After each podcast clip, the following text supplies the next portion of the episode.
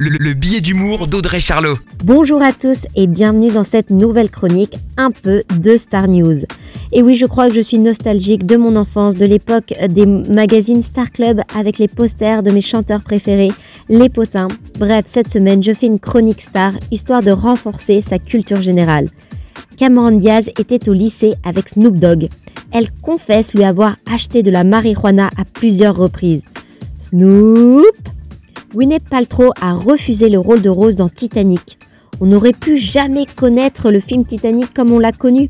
Gwyneth aurait refusé le rôle car elle pensait que le rôle ne serait pas à la hauteur de sa carrière. Niveau hauteur, elle aurait été euh, beaucoup trop grande pour Leonardo et ça l'aurait pas fait.